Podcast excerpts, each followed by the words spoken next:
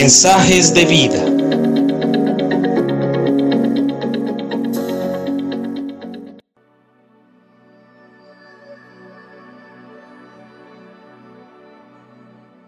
Buenos días, te saluda Nicolás Espinosa.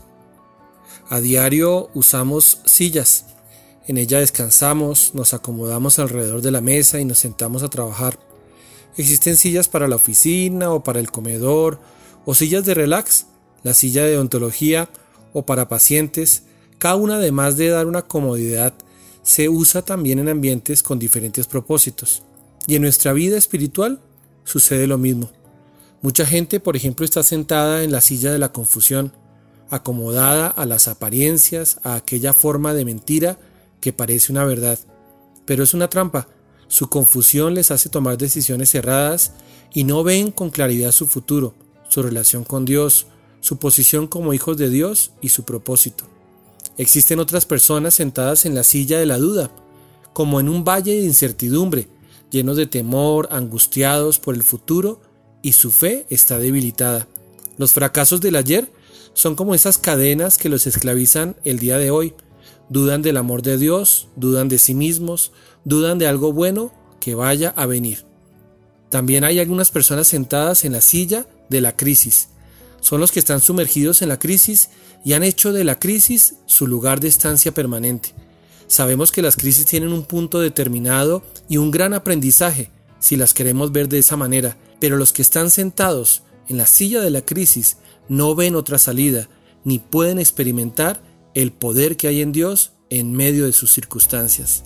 Hay algunas personas que están sentadas en la silla del escarnecedor, que por su forma de pensar se han vuelto jueces de los demás, murmuran, maltratan, juzgan, no dejan el rencor a un lado y cada día se les convierte en algo más difícil.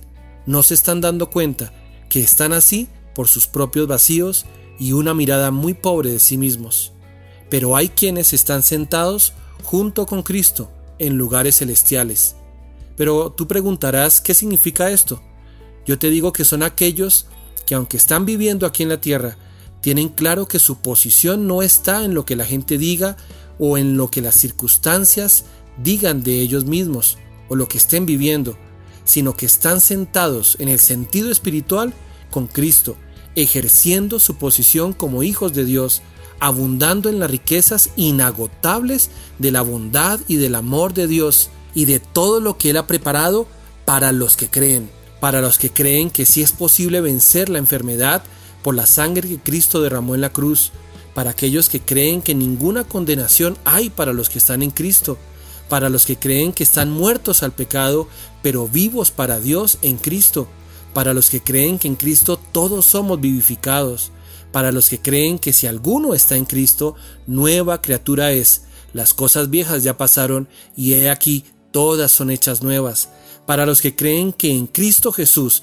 ni la mentalidad religiosa ni la mentalidad del mundo vale algo, sino la fe que obra por el amor, para los que creen que Dios nos bendijo ya con toda bendición espiritual en los lugares celestiales en Cristo y podemos usar esas bendiciones en nuestra vida diaria, para los que creen que somos la obra maestra de Dios, que Él nos creó de nuevo en Cristo Jesús, a fin de que hagamos las cosas buenas que Él preparó para nosotros tiempo atrás, para los que creen que la paz de Dios, que sobrepasa todo entendimiento, guarda sus corazones y sus pensamientos en Cristo Jesús, personas que andan en amor como Cristo también nos amó, que sirven como Cristo nos enseñó, que perdonan porque Cristo nos perdonó.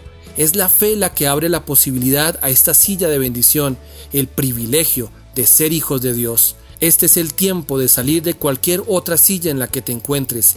Siéntate por fe junto con Cristo en los lugares celestiales y gobierna desde allí todos tus asuntos en el poder y en el amor de Dios. Que Dios te bendiga.